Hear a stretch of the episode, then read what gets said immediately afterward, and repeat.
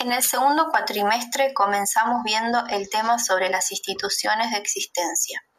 A través del texto de Lucía Garay fuimos aprendiendo cuáles eran las instituciones de existencia y las de producción. Las instituciones de producción son aquellas que tienen como objetivo la producción y comercialización de bienes materiales. Sin embargo, las instituciones de existencia, su continuidad no depende de la producción de un bien material, sino que tiene un papel importante dentro de la sociedad y es esencial para los sujetos. La autora también plantea que hay cuestiones importantes para ese análisis. Ella dice que hay dificultades al acercarse a una institución.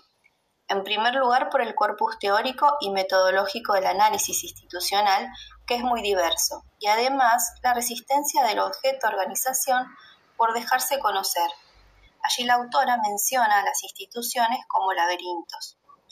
Ella plantea tres cuestiones importantes para pensar en la vida institucional. Primero, el malestar, que se refiere a la instancia del sujeto, aquello que a cada uno de nosotros nos impacta en nuestra vida dentro de la institución.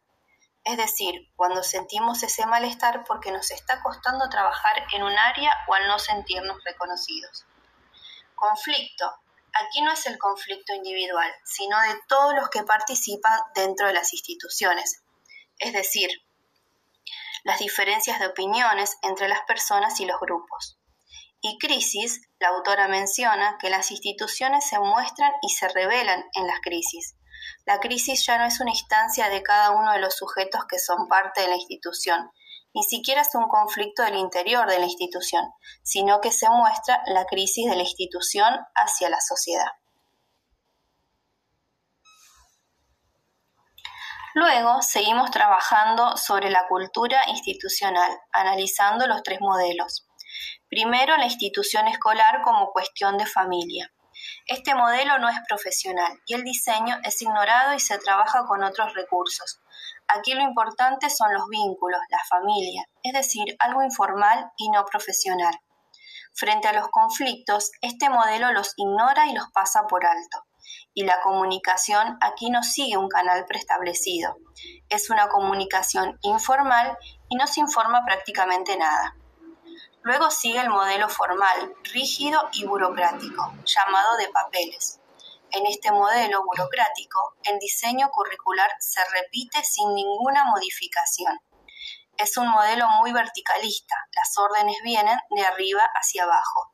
Y lo más importante es el papelerío, mucho más que lo pedagógico. Ante un conflicto se manda un telegrama para notificar y la comunicación de arriba hacia abajo no existe el ida y vuelta en esta comunicación. Y el último modelo es el profesional, llamado la escuela como cuestión de concertación. Aquí los papeles sirven como un insumo de trabajo o un recurso que enriquece, pero lo más importante es lo pedagógico y la enseñanza. El diseño curricular es un organizador y me da apoyo para el trabajo, pero también es importante la creatividad que yo pongo a partir del diseño y la comunicación de ambas partes es lo más importante, aunque no rechaza los canales formales, es decir, lo administrativo. El último tema visto fue la conformación de los grupos en la escuela. Primero pudimos aprender que un grupo es una reunión de dos o más personas en el mismo lugar y en el mismo tiempo y que podemos encontrar en un agrupamiento varios grupos que pueden ser algunas personas que están reunidas y organizadas responden a una temática. Podemos preguntarnos cuándo hay un grupo en la infancia. Por ejemplo, en sala de tres vamos a encontrar que los niños juegan con una cercanía. Sin embargo, esos son juegos paralelos, en donde todos están desarrollando la misma acción en sala de 4 y de 5 ya aparecen los juegos más coordinados, en donde aparecen reglas, turnos, en donde los niños lo apropian y lo sostienen. Y en los 6 y 8 años, los niños ya pueden tener sus reglas, teniendo en cuenta el acuerdo entre todos.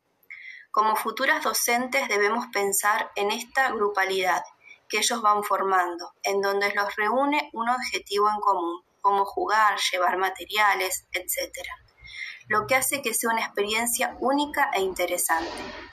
Es muy importante el rol del maestro, ya que opera como coordinador, facilitador y líder, con un estilo democrático que atiende a las necesidades de todo y es flexible y acepta las diferencias. Por eso es muy importante tener presente la importancia del juego, no solo para el desarrollo del aprendizaje, sino también para esas interacciones sociales y la formación de grupos, en donde el docente interviene cuando es necesario, pero deja que el grupo se desarrolle.